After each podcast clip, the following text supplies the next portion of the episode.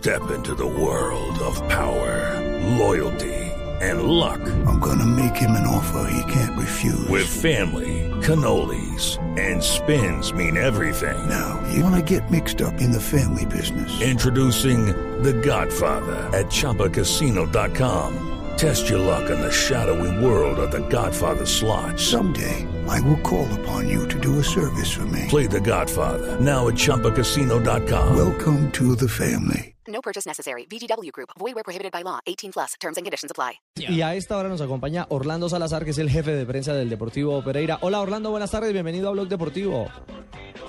Un saludo Ricardo para usted, para don Javier, para todos los oyentes eh, de Blue Radio, un eh, gran saludo y bueno, con relación al cuadro Deportivo Pereira tenemos para decirle que el próximo lunes a partir de las 9 de la mañana en la sede de la Superintendencia de Sociedades en la ciudad de Manizales se va a llevar una reunión en la que el acreedor, en la que los acreedores fueron citados por el promotor de la ley de reestructuración administrativa del Deportivo Pereira, en la que el promotor les va a solicitar o a pedir a los acreedores que voten si la reestructuración del Deportivo Pereira continúa o si se liquida la situación.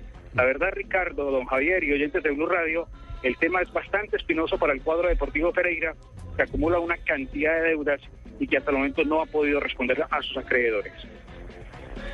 Eso significa en un momento determinado, eh, Orlando, que el lunes podríamos estar claramente hablando de el inicio de la liquidación de un histórico como el Pereira en el fútbol colombiano. Ricardo, la situación está en ese tamaño.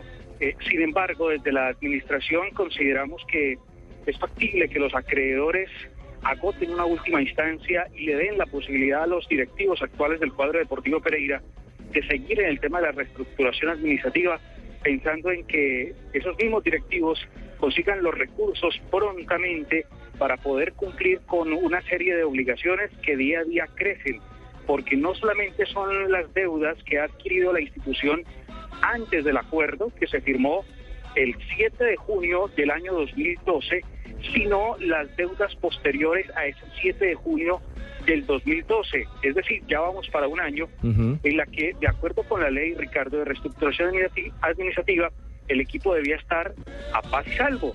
Sin embargo, ni lo uno ni lo otro. ¿Cuánto debe el Pereira?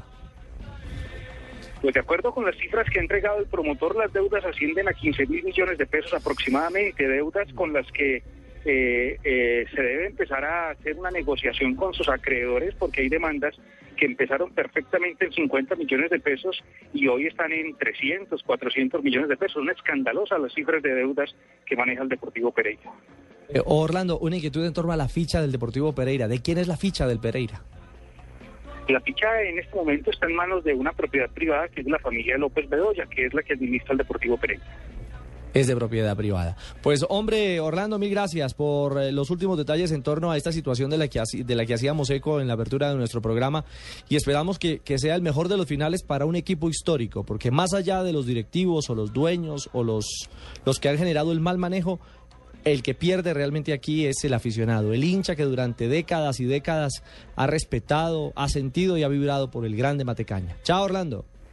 Ricardo, un saludo cordial para usted y recuerde que el Deportivo Pereira está próximo a cumplir 70 años, que es un histórico, que es un emblema para nuestra ciudad y que pues está haciendo todo lo posible por rescatar esta divisa matecaña. Claro que sí. Mil gracias a Orlando Salazar, jefe de prensa del Deportivo Pereira.